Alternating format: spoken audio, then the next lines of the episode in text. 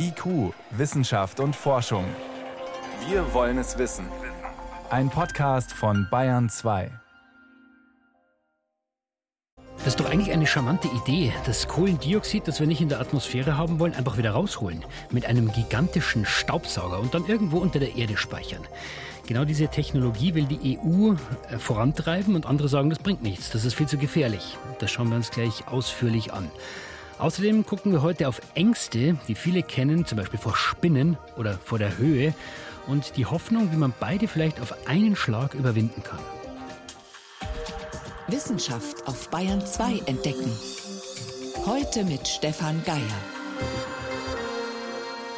Irgendwie müssen wir das CO2 ja wieder rausbringen aus der Atmosphäre, wenn wir den Klimawandel aufhalten wollen. Und da gibt es im Endeffekt nur zwei Möglichkeiten. Entweder viel weniger neues Kohlendioxid ausstoßen oder, oder besser gesagt, und das, was zu viel drin ist, wieder rausholen. Und wir müssen ja jede Möglichkeit nutzen, um die Klimaziele überhaupt schaffen zu können. Und das sagt die Europäische Union in ihrer neuen CO2-Strategie. CO2 zurückgewinnen und speichern, das machen wir. Diese Technik, die heißt CCS, Carbon Capture and Storage, heißt man muss das Kohlendioxid erstmal capturen, einfangen und dann eben speichern, Storage. Welche Tücken diese Idee hat, das frage ich gleich einen Physiker und Klimaforscher, aber vorher erzählt Jenny von Sperber erstmal vom ersten C in CCS, wie man das CO2 einfangen kann. Zum Beispiel direkt aus der Luft mit einem Riesenstaubsauger. Es gibt unterschiedliche Verfahren von Direct Air Capture, also Verfahren, mit denen man CO2 aus der Luft abscheiden kann. Das Prinzip ist aber überall das gleiche. Zuerst wird Luft durch einen Apparat geleitet und das CO2 bleibt an einer Art Filter hängen. Wenn der Filter voll ist, wird er sozusagen gesäubert und so hat man dann das reine CO2. Allerdings brauchen diese beiden Schritte sehr viel Energie. Einmal die Gebläse, die riesige Mengen an Luft durch den Filter ziehen müssen. Das ist allerdings der kleinere Teil, sagt Roland Dittmeier vom Karlsruher Institut für Technologie. Der deutlich größere Teil an Energie ist notwendig, um das am Filter gebundene CO2 zu lösen. Das kann man mit Wärme letztendlich machen. Dann braucht man ungefähr 100 Grad, damit diese Bindung von dem CO2 an den Filter wieder gelöst wird. Man kann es auch elektrisch, äh, gibt es Verfahren, dass man das elektrochemisch wieder abspaltet von diesem Filter, dann wäre es halt Strom, den man braucht. Sinnvoll ist das Ganze natürlich nur, wenn dieser Strom aus nachhaltigen Quellen kommt. Ansonsten landet ja sofort wieder neues CO2 in der Luft. Man muss das CO2 also dort aus der Luft filtern, wo man günstig an erneuerbare Energien rankommt. Zum Beispiel, wo es halt Windenergie gibt oder wo ich aus der Geothermie auch Wärme habe, beispielsweise Island. Eine andere Möglichkeit, man baut die Abscheidungsanlagen direkt an Kraftwerke, die als Abfallprodukt Wärme produzieren. Roland Dittmeier forscht an noch einer anderen Variante, das CO2 abzuscheiden. Da würde wenigstens der Energieaufwand für das Ansaugen der Luft wegfallen. In großen Lüftungsanlagen von großen Gebäuden, Industrie oder Bürohochhäuser, da bewegt man eigentlich auch schon sehr große Luftmengen für die Lüftung. Und dort könnte man eigentlich auch ähm, ein Zusatzmodul einbauen, mit dem man dann das CO2 aus der Luft entfernt. Also das ist eine völlig andere Idee. Das sind natürlich dann kleinere Anlagen, die modular sind. Bisher haben sie die Idee nur simuliert, bauen aber jetzt einen Demonstrator an der Lüftungsanlage ihres Instituts. Erste Start-ups haben auch schon Interesse an der Idee. Neben CO2-Staubsaugern für die Atmosphäre geht es aber bei den Plänen für CO2-Rückgewinnung vor allem auch um das, was direkt aus Industrieanlagen stammt. Gerade für bestimmte Industriezweige, die trotz aller erdenklichen Maßnahmen nicht ohne CO2-Ausstoß produzieren können. Für die ist Carbon Capture eine interessante Technologie. Für die Müllverbrennung zum Beispiel oder die Zementindustrie. Auch dort wird momentan viel geforscht. Rohrdorfer Zement im Landkreis Rosenheim zum Beispiel. Hier haben sie eine erste CO2-Rückgewinnungsanlage und forschen seit vergangenem Jahr an Möglichkeiten, bis 2038 klimaneutral zu werden. Thomas Meyeregger vom Net Zero Emission Lab von Rohrdorfer sagt, sie möchten demonstrieren, dass es auch möglich ist, CO2 in einer gewissen Reinheit abzuscheiden. Und natürlich wollen wir auch mitwirken in der Forschung das CO2 nicht nur zu speichern, sondern auch umzuwandeln und zu einem Wertstoff zu machen. Denn wenn man das abgeschiedene CO2 sinnvoll nutzt, muss man es nicht irgendwo im Untergrund speichern, was wieder andere Risiken birgt. Nutzen kann man es zum Beispiel als pulverförmigen, hochreinen Kohlenstoff in der Elektronik oder in der Bauindustrie. Oder man kann synthetische Kraftstoffe daraus machen. Sowohl für die Nutzung des reinen CO2 als auch für die Abscheidung aus der Luft loten Forscher schon viele Möglichkeiten aus. Klar, Ideen gibt es erstmal viele und das ist auch gut so. Die muss man dann halt im Labor erstmal ähm, validieren und gucken, dass man da auch Gerätschaften bauen kann, die ein bisschen was produzieren. Bis das Abscheiden von CO2 aus der Luft aber in größerem Stil an den sinnvollen Stellen eingesetzt werden kann, wird es noch ein paar Jahre dauern. Klar ist, es ist nur dort sinnvoll, wo wir CO2 nicht auf anderem Wege oder durch Einsparungen vermeiden können, sprich nur für einen sehr kleinen Teil der derzeitigen Emissionen. Von etwa 5 Prozent geht man da im besten Fall aus. Es soll also niemand glauben, man könne nur mit CO2-Entnahme den Klimawandel in den Griff kriegen. Und wenn wir Netto Null erreicht haben, irgendwann Mitte des Jahrhunderts, dann ist ja auch schon klar, wir müssen dann netto negativ werden. Ne? Wir müssen dann noch mehr entnehmen, damit einfach der CO2-Gehalt der Atmosphäre wieder zurückgebracht wird auf das vorindustrielle Niveau über etliche Jahrzehnte. Auch dafür werden wir Direct Air Capture Technologien in Zukunft brauchen. Also das Rausholen oder das Zurückgewinnen von CO2, das ist die eine Sache, aber dann müsste man es ja auch noch speichern unter der Erde oder unter dem Meeresgrund. Und da gibt es viele Bedenken, ob das einfach geht und ob das sicher ist. Welche Chancen stecken also drin in dieser CCS-Technologie und warum warnen auch viele davor? Das konnte ich vor der Sendung Dr. Harry Lehmann fragen. Er ist Physiker, Experte für die Energiewende, lange Zeit am Umweltbundesamt und jetzt im Expertengremium Club of Rome. Und ich wollte erst mal wissen, wenn man sich seit Jahrzehnten mit dieser Frage Frage beschäftigt, wie kriegen wir den Klimawandel in den Griff? Hat diese Kohlendioxid-Speichermethode, hat die, äh, dieses CCS schon immer eine Rolle gespielt?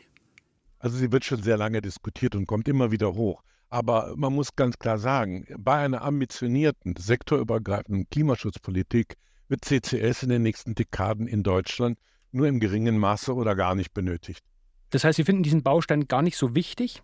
Momentan nicht. Langfristig gesehen, ja, da kann man sagen, okay, wenn wir 20, 30, 40 sind, dann werden wir noch weitere zusätzliche Emissionen, die wir haben aus bestimmten Sektoren der Industrie, aus Sektoren der Landwirtschaft, wegspeichern müssen. Und dafür kann man dann CCS unter anderem benutzen. Aber dann gibt es ja auch noch CCU, dann kann man auch noch Feststoffe machen und so weiter. Die gasförmige Speicherung ist erstens mal sehr riskant und zweitens mal hat sie für Deutschland keine große Potenziale. Und riskant, ich nehme es nochmal auf, wir müssen über lange Zeiten ein Monitoring hinbekommen, auch dass keine Leckage stattfindet. Ne? Wir wollen ja was, also eigentlich kehren wir ja was unter den Teppich. Ne? So, wir wollen etwas für die nächste Generation. Wir räumen den Müll weg. Genau, wir räumen den Müll weg, genau. Aber dann wird unter den Teppich gekehrt und diesen Teppich, den muss ich mindestens 100 Jahre beobachten. Ich weiß nicht, was da draußen teilweise passiert in diesen Lagerstätten, wo ich dann CO2 reintue. Schauen wir doch mal ganz genau hin, wo kann ich es denn überhaupt speichern? In Deutschland habe ich Möglichkeiten an der Ostsee und Nordsee halt. Also da ist Erdgas gefördert worden. Das sind Bereiche, wo ich viele Löcher habe. In der Wassersäule selbst sollten wir das nicht tun. Das ist auch verboten, dass man in der Wassersäule CO2 speichert. Und wir müssen dann, wenn wir das überhaupt machen wollen, auch mal erstmal einen Rechtsrahmen entwickeln, der über Jahrhundert alles klar macht. Ne? Ich meine, ich muss ja dann jahrhundertlang Monitoring machen, darauf achten, dass da nichts mehr rauskommt. Sonst habe ich ja, ist ja nur für ein paar Jahre verschoben. Deswegen sind in Deutschland auch noch viele skeptisch. In anderen Ländern ja. wird es aber schon gemacht, da wird es gespeichert am Meeresgrund, Norwegen zum Beispiel. Nicht am Meeresgrund, sondern in Lagerstätten. Norwegen hat Glück, dass sie bestimmte sagen wir mal, Lagerstätten haben, wo sie es tun können. Im Meer selber ist das Unsinn, das zu tun. Ne? Da würde ich sagen, da kommt es wieder raus. Das, da kommt es erstens raus und zweitens einmal, sie verändern ja komplett die Chemie da unten. Sie töten ja alles Mögliche, dadurch, dass sie halt CO2 ist ja im Prinzip ein Gift. Das kann ich nicht im Meer stapeln. Gut, man hört, Sie sind sehr skeptisch. Anders es inzwischen der Wirtschafts- und Klimaminister Robert Habeck. Der war früher ja auch dagegen. Inzwischen sagt er, CCS brauchen wir, soll ein Baustein sein. Aber Sie sind da eindeutig anderer Meinung. Es geht ja darum, machen wir jetzt eine große Leitung an die Nordsee. Für die nächsten zehn Jahre gibt es innerhalb der Industrie genügend andere Maßnahmen, um die Treibhausgase zu verringern. Dadurch, dass ich jetzt eine CCS-Politik betreibe, verhindere ich den schnellen Umbau innerhalb dieser Sektoren. Und das gilt auch für die Zementindustrie, das gilt auch für andere äh, Bereiche. Das heißt, ich darf jetzt, das mal ganz böse, keinen Ausweg der Industrie bieten. Also die haben große Aufgaben vor sich. Und da müssen sie rein. Und das tun sie nicht, wenn wir CCS im großen Maßstab in Deutschland machen. Das heißt, wir haben ja im Endeffekt eigentlich zwei Zweige, wenn ich das richtig verstehe. Das eine ist, ja. also wir müssen das CO2 reduzieren, das ist klar. Jetzt kann ich es ja. einsparen, einfach weniger ja. erzeugen oder ich kann sagen, ich baue mir eine Maschine auf mein Zementwerk drauf, das das Kohlendioxid wieder abscheidet. Und Sie sagen, das macht deswegen keinen Sinn, weil dann sagt der Kohlekraftbetreiber, ja, dann kann ich ja noch eins bauen. Richtig, genau oder wer auch immer. Ich will da jetzt niemanden bashen, aber es ist nun mal so, aus der Erfahrung der letzten Jahrzehnte wissen wir, dass verständlicherweise Industrie immer versucht, so lange wie möglich mit dem Business Case, was sie haben, weiterzumachen. Und wenn ich jetzt mit CCS-Speicherung das ermögliche, glaube ich, nein, ich bin sicher, dass dann die Transformation in diesen Sektoren nicht so schnell stattfindet. Jetzt sagt die EU, Herr Lehmann, CCS soll ein wichtiges Instrument werden, will sogar so eine Art CCS-Industrie möglicherweise fördern.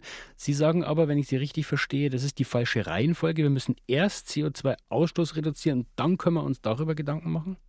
Richtig. Und wir müssen natürlich neben dem CO2-Ausstoß verringern auch die Frage stellen, was sind die Produkte, Rohstoffe, Materialien der Zukunft. Ne? Wenn ich jetzt sozusagen CCS im großen Maßstab aufbaue, dann verhindere ich ja dieses Ganze mit dem grünen Wasserstoff. Also wir brauchen ja auch Energie dafür. Ne? Und by the way, CCS ist ja nicht treibhausgasneutral. Ich habe immer eine bestimmte Leckage von 15, 20 Prozent, die in die Luft gehen. Das heißt, ich habe keine Null da stehen. Ne? Und da muss man sich wirklich fragen, möchte ich den Aufwand betreiben dafür? Und wenn Sie ein bisschen weiter vorausschauen, 10 Jahre, 20 Jahre auf diesem Weg zur Klimaneutralität. Die, wir haben ja in der EU als Ziel bis Mitte des Jahrhunderts wollen wir eigentlich klimaneutral ja. sein. Welche Rolle ja. kann denn dann oder vielleicht muss CCS Ihrer Meinung nach dann spielen? Dann sicherlich, um die Reste, sagen wir mal, die wirklich nicht mehr vermeidbar sind, wegzubringen. Aber da gibt es neben CCS ja auch noch andere Prozesse. Ich kann biologisch CO2 speichern. Ich kann in den Senken, also in den äh, Mooren CO2 speichern. Aber jetzt würde ich sozusagen auch diese Entwicklung nicht verlangsamen, indem ich äh, eine einfache Lösung biete. Bei den Möglichkeiten, die wir jetzt haben, was sind Ihrer Meinung nach die größten Risiken dieser Speichertechnologie? Naja, zuerst mal Leckage, zweitens einmal habe ich Veränderungen in den jeweiligen Orten, die ich beobachten muss. Letztlich. Zum Beispiel an welchen ja. Orten Veränderungen? Meinen Sie das Meer? Also das Meer selber darf ich gar nichts da brauche gar nicht drüber zu reden. Speicher im Wasser ist nichts. Ne? Ist auch gesetzlich, ich weiß nicht, da gibt es irgendein Abkommen, was das verbietet halt. Ne? Mhm. Und dann muss ich es in alte Lagerstätten runterbringen oder Salzkavernen unterbringen. Da komme ich aber dann wieder in die Konkurrenz hinein, also auf dem Land. Ich will ja Geothermie nutzen. Ich will ja vielleicht auch diese Städten benutzen, um Wasserstoff zu speichern. Wir haben da nicht nur ein Risiko in den jeweiligen Städten, sondern wir haben auch eine Nutzungskonkurrenz.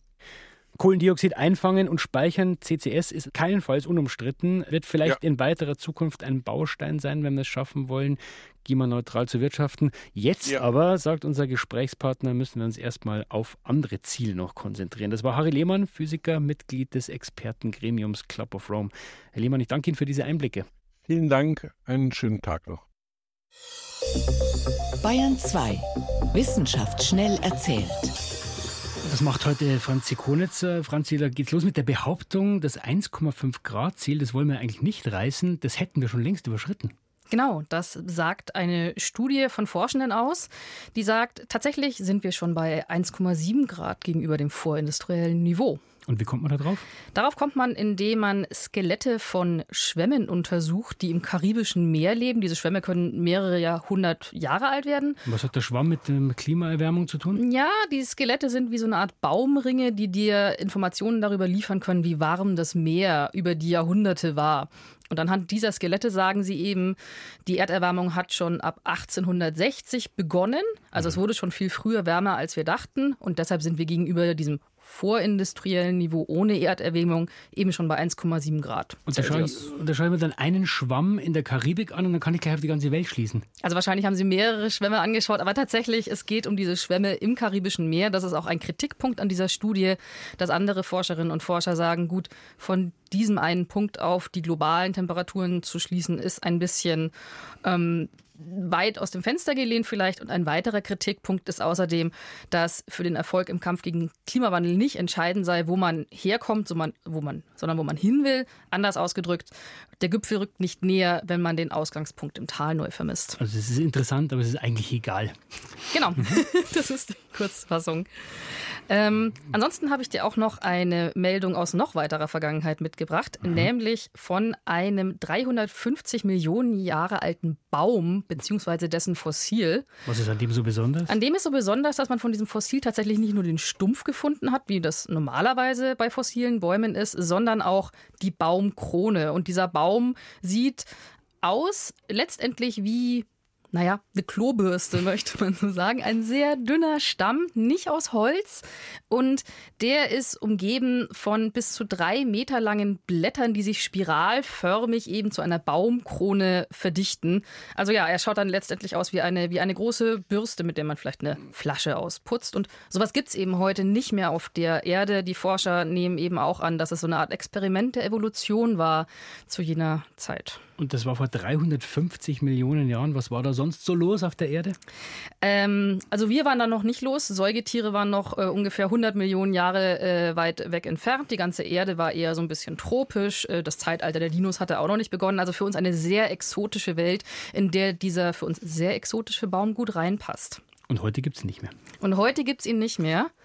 Und was es uns, was es uns nicht mehr geben wird in fünf Milliarden Jahren, ist äh, die Erde. Und auch uns gibt es nicht mehr, denn am Ende bringe ich dir einen Blick in die Zukunft mit. Mhm. Durch das James Webb Weltraumteleskop. Das hat nämlich erstmals Planeten direkt beobachtet, die um eine tote Sonne kreisen, um einen weißen Zwerg.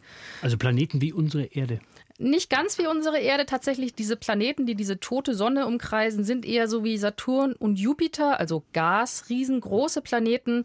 Und deshalb ist tatsächlich diese Beobachtung jetzt wie ein Blick in unsere eigene Zukunft, weil man geht davon aus, dass wenn unsere eigene Sonne erstmal zu so einem toten Stern geworden ist, zu einem weißen Zwerg, hat sie bis dahin sowieso die inneren Planeten inklusive der Erde längst zerrissen, vielleicht sogar verschluckt. Mhm. Und die Frage ist eben, können dann wenigstens so die großen Gasriesen wie Jupiter und Saturn übrig bleiben? Offenbar. Und, und die Antwort lautet ja, aber wie gesagt, wir selber müssen uns keinerlei Sorgen darum machen, dass die Erde zerrissen wird, wenn die Sonne stirbt, weil das eben noch fünf Milliarden Jahre dauert, bis es soweit ist. Und dann heißt es vielleicht Jupiter ja, Saturn ja, Erde eher nein. Eher nein. Vielen Dank, Franzi Konitzer, für die Kurzmeldungen. Bitteschön.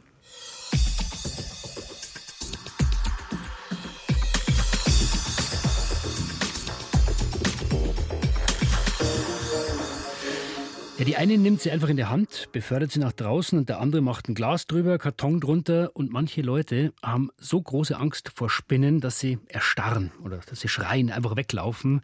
Ist eben nicht jedermanns Sache, Spinnen anzufassen. Und es gibt natürlich auch viele andere Ängste, zum Beispiel vor der Höhe oder vor dem Fliegen. Gibt es unzählige Beispiele. Und wenn es zu krass wird, kann man solche Ängste angehen mit einer Therapie. Jetzt hat ein Team aus Psychotherapeuten mal geschaut, ob eine Therapie möglicherweise ausreicht, wenn man gleich mehrere Ängste gleichzeitig hat, mit erstaunlichem Ergebnis. In einem Terrarium ganz am Ende eines großen Raumes krabbelt eine kleine braune Spinne. Vor der Tür 50 Teilnehmerinnen und Teilnehmer mit Spinnenphobie. Für manche von ihnen reicht schon die bloße Existenz dieser Spinne aus, um ihr Herz rasen zu lassen oder davonzulaufen. Und dann hat man die Versuchsperson einfach angewiesen, sich der Spinne so weit wie möglich anzunähern. Erklärt Iris Kojaga, die Leiterin der Studie. Sie ist Doktorandin für Verhaltens- und klinische Neurowissenschaften an der Ruhr-Universität Bochum. Die erste Stufe des Tests: überhaupt im selben Raum mit der Spinne sein. Und dann in 13 Stufen immer näher an die Spinne heran. Und ganz zum Schluss bestand dann der letzte Schritt darin, dass die Person die Spinne auf die Hand genommen hat und dann in ein anderes Gefäß überführen sollte. 13 Stufen, mit denen Iris Kojaga und ihr Team versuchen, die Spinnenphobie objektiv zu messen. Je weiter sich die Person herantraut, desto weniger Angst hat sie. Zusätzlich sollen die Versuchspersonen noch Fragebögen ausfüllen und ihre Angst subjektiv einschätzen. Einen ähnlichen Versuch gibt es für die Höhenangst. Da äh, bestand die erste Stufe darin, einfach von außen, also vom Boden aus, zum Kirchturm hinaufzuschauen und dann den Kirchturm zu betreten. Und dann wurden die Personen eben angewiesen, immer wieder aus den verschiedenen Etagen aus dem Fenster herunterzuschauen. Bis hin zu einer Wendeltreppe ganz oben im Turm, von der man bis ganz nach unten schauen kann. Soweit die ersten beiden Versuche. Eine Woche später sollen die Versuchspersonen wiederkommen. Aber während die eine Hälfte den Versuch einfach nur wiederholt, bekommt die andere Hälfte zwei Stunden lang eine Behandlung gegen Spinnenangst. Dabei müssen sie sich dem Angstobjekt Spinne unter Anleitung gezielt aussetzen, bei der sogenannten Expositionstherapie zum Beispiel die Spinne mit einem Stift von hinten berühren, damit man so die Bewegung der Spinne dirigiert und dann mit dem dicken Handschuh zum dünnen Handschuh, bis man dann schließlich auch die Spinne ohne den Handschuh anfassen konnte. Und wieder eine Woche später messen die Forscher auch bei dieser Gruppe noch einmal die Stärke der Angst. Die große Frage, trauen sich die Versuchspersonen mit Behandlung jetzt näher an die Spinne heran? Und viel wichtiger noch, steigen sie auch höher auf den Turm? Denn eine Behandlung gegen Höhenangst gab es für beide Gruppen nicht. Das Ergebnis? Bei den Personen, die eine Therapiesitzung mit Spinne bekommen hatten, hatte nicht nur die Spinnenangst deutlich abgenommen, sondern auch die Höhenangst. Und zwar um ganze 15 Prozent. Und das, obwohl es sich bei beiden um ganz unterschiedliche Arten von Ängsten handelt. Bei den Personen ohne Therapie änderte sich nichts. Für den Psychiater Peter Zwansker ist das ein interessantes Ergebnis. Er ist ärztlicher Direktor des KBO in Salzach Klinikums und Vorsitzender der Gesellschaft für Angstforschung und hat an seiner Klinik ähnliche Erfahrungen gemacht dass quasi die allgemeine Ängstlichkeit eben auch abnehmen kann, wenn es dem Patienten insgesamt besser geht. Es kann also durchaus sein, dass wenn jemand im Prinzip ein bisschen höhenphobisch ist, dass der in einer akuten Erkrankung dann gar nirgends mehr hochsteigen kann und selbst Treppenhaus schwierig sein kann, während hingegen, wenn der wieder geheilt und gesund ist, dann ist es häufig so, dass auch diese Probleme dann verschwinden. Und zwar auch, wenn die Höhenangst nur eine kleine Nebenangst ist. Denn seiner Erfahrung nach leiden Patienten zwar oft an mehreren Ängsten gleichzeitig, aber häufig dominiert nur eine dieser Ängste. Und behandelt man die, so geht es dem Patienten insgesamt besser. Warum das allerdings so ist, dazu gibt es verschiedene Thesen. Laut Iris Kojaga könnte es damit zusammenhängen, dass Personen durch die sehr erfolgreiche Bewältigung ihrer Spinnenangst eine erhöhte Selbstwirksamkeit erfahren haben. Das heißt, sie haben sich dann infolge davon einfach kompetenter gefühlt, selbstsicherer und haben dann diese wahrgenommene Kompetenz in einem anderen Kontext, nämlich dann im Höhenkontext angewandt. Nicht die Angst per se wird also kleiner, sondern die Patienten fühlen sich insgesamt stärker. Eine andere Erklärung könnte sein, dass beide Ängste zwar sehr unterschiedlich sind, aber doch in manchen allgemeineren Punkten eine gewisse Ähnlichkeit haben. Das sind dann zum Beispiel so Dinge wie die Unvorhersehbarkeit solcher Situationen oder die Unkontrollierbarkeit, die man dann empfindet, wenn man sich dann zum Beispiel in Anwesenheit einer Spinne befindet, aber auch wenn man sich in, in ja, Höhe befindet. Und wenn das Gehirn verstanden hat, dass die Spinne gar nicht so unkontrollierbar ist, wie sie scheint, dann könnte sich diese neue Erkenntnis auch automatisch auf die Höhenangst übertragen. Zwar ist noch keine dieser beiden Erklärungen belegt, aber die Studie gibt trotzdem deutliche Hinweise darauf, dass diese Ängste in irgendeiner Form zusammenhängen.